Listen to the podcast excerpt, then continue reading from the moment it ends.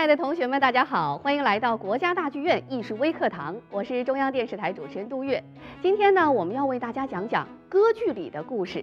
为同学们请到的是中央音乐学院教授、声乐歌剧系钢琴伴奏及艺术指导教研室主任张嘉林老师，欢迎张老师。您好，张老师，您跟同学们打个招呼。同学们好。张老师啊，说到歌剧啊，可能同学们最开始了解的并不是真正的走到歌剧院来看歌剧，而是可能通过一些动画片儿啊，比如说动画版的《梦辰》、米老鼠啊、唐老鸭，他们可能最开始是被这些吸引的。我们知道，就是在这个动画片里呢，米老鼠特别神气，是一个这个交响乐团的指挥。那您能不能先给同学们讲讲交响乐团在歌剧当中它的地位和作用？因为我们一提歌剧，往往想的先是歌，是不是就是唱歌的剧？嗯，呃，其实这是一个翻译的结果。哦，呃，歌剧呢这个词呢是从意大利语 opera 这个词翻译过来的。opera 本身没有歌的意思，呃，那么西方歌剧呢无一例外，它都是为交响乐团，也就是管弦乐队和人声来谱写的。呃，所以所有的歌剧它都是唱歌，然后有管弦乐队来伴奏。那么在歌剧这个。呃，制作呀、排练的过程当中呢，有两个人是负责人。哦。那么戏剧部分由导演负责，那所有音乐的部分就是由米老鼠扮演的这个指挥家来负责的。所以我们在欣赏歌剧的同时呢，实际上我们也是在欣赏西方管弦乐队的艺术。等于说，这个神奇的米老鼠，它不光是要负责我们整个交响乐团的这个演奏，还得和演员之间互相配合。是的，包括前期的排练，他也要进行一些指导。哦，那在动画片里，我们发现这个女主角女高音是一个大公鸡，然后呢，呃，唐老鸭的就是男高音的角色哈，他这个这个男女高音。为什么选这两种动物？这个动画片儿它是根据歌剧原剧当中的一个旋律主题来发展出来的。它其实对原来的这个声部啊角色都有一些搞笑的处理，我们千万别太当真。我们可以看一下歌剧当中原来是什么样的。那这个旋律呢是选自 Giuseppe Verdi 的歌剧《弄臣》（Rigoletto） 这部歌剧的第三幕当中的著名的四重唱。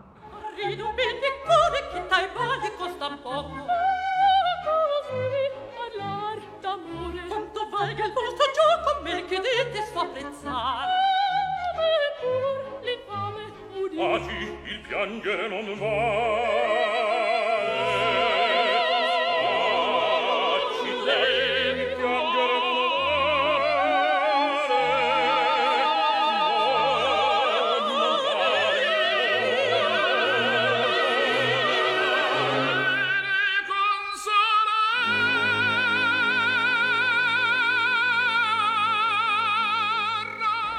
重唱这个形式呢，我特别希望同学们重重点关注一下，因为我们经常在音乐会上会听到，呃，歌唱家们啊引吭高歌唱一段咏叹调阿里亚，呃，好像这个歌剧当中咏叹调是最重要的。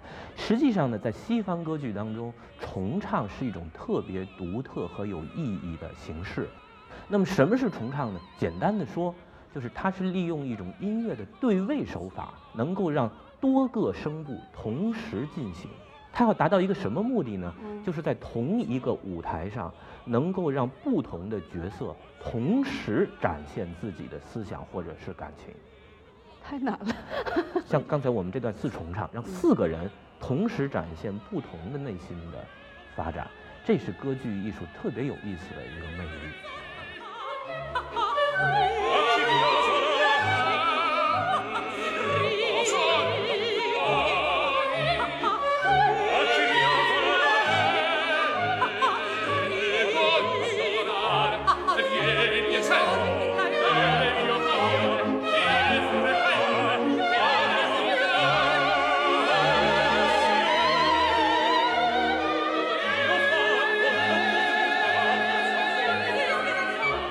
们看这个这段视频当中，呃，四个演员他们分别是男高音、男中音、女高音和女中音。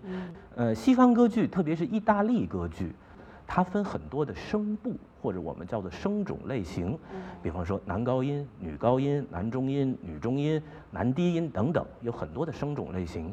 呃，它呢都有，它对它跟这个角色之间是有一些程式化的关系。这事儿什么叫程式化呢？就比方说我们在戏曲舞台上看见一个红脸的人出来了，我们知道这是关公，是关羽。那白脸的出来了，我们知道这是曹操。你不用说，你看这脸就知道他是好人还是坏人，这个就叫做程式化。那么其实意大利歌剧也是某种程度上也带有这种程式化的特点。比方说抒情女高音，它大概就相当于咱们。京剧当中的旦角儿，正旦啊，这种都是善良温柔，所以她一出来，大家就知道这是一个好姑娘。嗯，那比方说，呃，男高音呢，就有点像我们戏曲当中的声角儿啊，只不过有的呢是小声，有的是武声。那他一出来呢，要不就是将军，要不就是诗人，他是男主角，而且通常是好人，也都是正面形象。是的，所以在歌剧舞台上呢，男高音跟女高音呢，通常都扮演。主角的这个正面形象，所以在动画片当中，他就选择了这两个比较城市化的人物。那像其他的声部呢，像比如说像花腔女高音，我们听说过这个词儿啊，它是一个跑动非常快、音区非常高的声部。那它就像是京剧当中的小花旦哦，扮演一些特别年轻、呃特别活泼一点、活泼的或者非常机智的这种年轻女性的角色。呃，再比方说像女中音，女中音呢，通常她扮演两种类型，一种是特别有魅力的女性，像她们，像达丽拉，这都是非常有魅力的女性。还有一种情况呢，她就扮演类似于老旦这样的角色，比方说老妈妈，还有像巫婆啊，就是这些比较年岁大的女性，女中音有的时候来扮演。呃，像男中音的情况就特别复杂，它就像是京剧当中的花脸，嗯，有好人也有坏人，呃，他有的时候男中音会。扮演非常仗义的年轻男性，他也会扮演将军或者扮演一些诗人，但有的时候他也会扮演很邪恶的角色，像压狗啊，《Dello》当中的压狗这样的角色，就是男中音。而男低音呢，就有点像咱们京剧当中的老生了，啊，扮演的都是非常成熟的，比方说父亲啊，啊，法官呢，或者非常庄严的这种角色。哎，对了，所以这些声部呢，它也带有这些城市化的。性质，所以我有的时候我们看歌剧，特别是意大利歌剧的时候，您看这个声部，你大概知道他是好人还是坏人了。哦，我还真没从这个角度看过，下回看的时候我就知道了。那就是我们发现哈，在电影里呢，它是有一个专门的米奇歌剧院，但是同学们可能看歌剧，有的时候在电视里看的，有的呢可能哎还不是去歌剧院看的歌剧。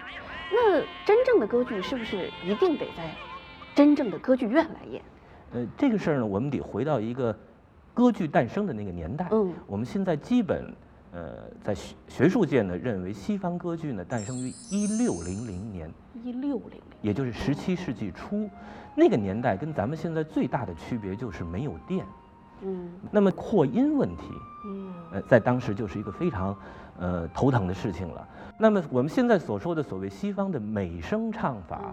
其实跟咱们中国的戏曲唱法一开始的最早的目的也是这个目的，就是能够让，呃，在一个没有扩音、没有电声扩音的环境下，让尽可能多的人听清楚他唱的每一个音和每一个字，所以他才会有这样的音色、这样的气息、这样的技术。它是因为没有电，而西方歌剧呢，还有一个更严酷的事情，它要对抗一个管弦乐队。哦，对，他在唱的时候，前面有一个六十多人的乐团在这儿，有铜管，大家听过小号那动静吧？对 对对。啊，那么你要靠一个肉嗓子跟两个肺发出的声音，来穿透乐队。哦。这就是美声唱法最早它的一个目标，就是你首先你让人听见，否则其他细腻的东西都无从谈起。呃，但是毕竟人呢，他有一个极限。嗯。呃，就是它能发出那么大的声音，但它不可能无限扩大。这个时候，它就需要建筑方面的帮助了。比方说，最早的露天剧院，我们现在还有一两个剧院是露天的，那它利用的就是回音壁的原理。但是呢，露天剧院它有这个呃，比方说下雨啊，还有噪音问题，它都无法解决。所以后来呢，大家演戏都到屋里来演了。那么对于歌剧院而言，它的那个声学要求就比一般的剧院就更加的严格了，因为它有穿透乐队，还有乐队和人声的平衡层次问题，所以这是一个特点。